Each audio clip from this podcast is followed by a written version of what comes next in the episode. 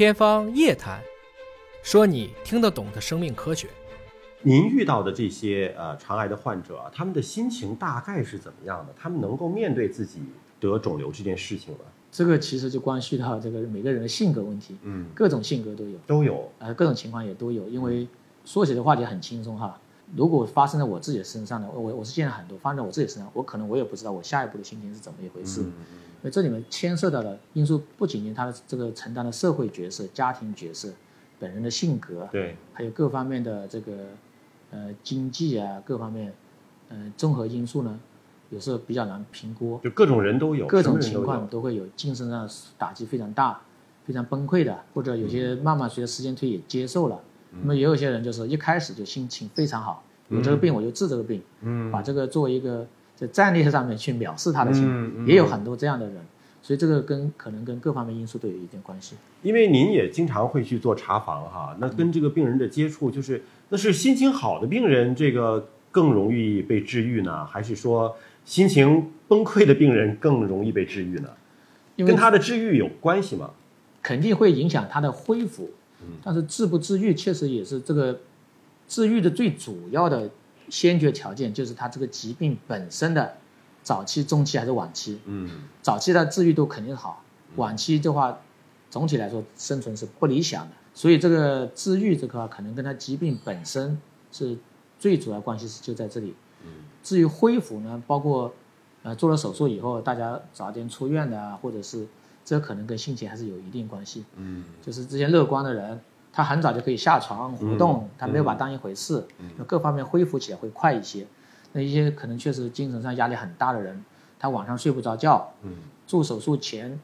整晚整晚的紧张，要靠吃安眠药啊，做完手术也觉得各方面不舒服啊，对他恢复还是有一定的影响。嗯其实我想讲一个励志的故事给大家啊，就我身边的一个朋友，他也是刚刚生完孩子之后，是通过什么呢？就是还真的没有便血这些症状，就是说有一天在北京的时候，说是找个医生查一下吧啊，结果一查发现是肠癌，肠癌之后呢就做了手术，手术之后很成功，切得很干净，但过两年一查呢，肝转移，肝上发现了一个不是特别大，但是他做了一个叫做什么断供手术啊。它是切断了这个肿瘤周边的血管对它的一个营养供应，但是你去照这个 CT 啊、照 B 超啊，是能够看到那个肝上有个东西的。然后呢，也算是就好了，没事了。又过了几年，白血病，啊，就是连续的打击，现在还好着，就是精神状态特别乐观，啊，包括他那个做放疗、化疗的时候，一头黑发也也没事儿，也没掉。啊，他自己说他自己弄点什么嗯木耳啊，什么黑枸杞啊，自己在那儿吃着，反正黑芝麻什么的，我自己乐观的心情啊。其实你看他连续经受了三次的这个不好的疾病的打击，但是现在人还非常的乐观和健康啊。现在那个我我前一段跟他还通过这个网络聊天哈、就了解他整个人的状态依然很好啊，所以就希望大家如果真的不幸。有一些不好的疾病，嗯，来到了我们的身上，其实好的心情是蛮重要的。很多网友通过网络留言，有人问啊，说吴教授家中啊有两个亲戚得了这个肠癌，那他自己得肠癌的风险是不是就会增加了？是不是就得特别密切关注这部分人？你就得做肠镜了得？这个我们在平时也会经常跟病人提到这个话题哈。嗯有两个就是确实我们有家里有两个都是肠癌的，嗯，有时候不一定是肠癌哈，是其他肿瘤啊，就是还是要注意一下这个我们叫做家族聚集性。嗯所以这种这种呃这种有一级亲属有这种肿瘤史的这种病人，我们还是建议比比我们普通人要多注意他的定期的一种筛查。嗯呃，就刚才也提到这个，这里面可能不一定是遗传，啊，这里面不一定遗传，但是我们还是要重视这个肠肠癌，肠癌我刚才也讲过，可是可防的，嗯可以预防的。那么家里这种情况以后呢，我们积极预防是一个非常好的效果，可以避免这种情况的发生。嗯。还有一位网友问说，家中是有患者啊，就有患者了，然后呢就想跟您请教一下，说像靶向治疗啊、免疫治疗啊，这都比较新的一些治疗的方式方法啊，是不是所有的肠癌患者都可以使用？啊，不是不是，嗯 就是很简单，举个例子哈，早期的肠癌我们切了，就一期的肠癌我们把它切了，又没有其他地方没有任何转移的，那么这时候是不需要化疗，不需要免疫治疗，嗯，也不需要靶向治疗，嗯，就像你已经把蚊子拍死了，你还拿个导弹去打它是没有意义的。嗯那么当时呢，针对一些中晚期，我们要个体化对待，这里面确实这个治疗决策的选择也是非常有个体化差异的。虽然我们有很多标准的这种化疗方案、靶向方案，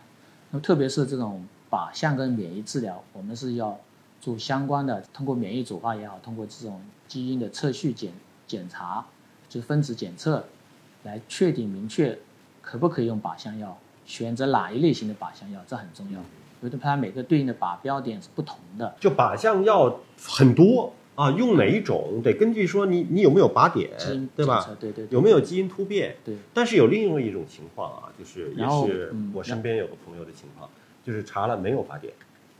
找不到基因突变，那是不是可以把药盲吃呢？随便找一种吃？如果这个是肿瘤是可以直接做手术达到根治的话，嗯身体里面没有残存的这种肿瘤的证据的话，是可以不用靶点的，嗯呃，不用靶向治疗的，可能就用化疗就可以了。嗯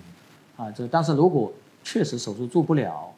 或者是这个身体还有残存的这个肿瘤复发，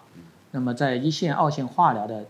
基础上面，可以加上靶向药。那靶向药呢，它有的是根据基因检测，就是说可能都不合适用。嗯。那么也有一些我们广谱的靶向药是可以去用上去的。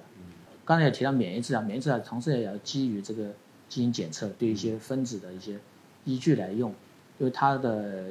有效性也是基于这些分子检测的，否则花再多钱也是不一定有效啊。但是免疫疗法有人说说，如果有痛风的话就不能用免疫药，是这样吗？痛风，呃，一般来说，对我们跟这个肿瘤啊比较起来，嗯我们是抓主要矛盾，嗯这个对痛风这个影响是太小了，所以嗯在肿瘤这种需要用到免疫药物的时候，说明这个肿瘤还是比较严重的时候，嗯我们还是会用。嗯。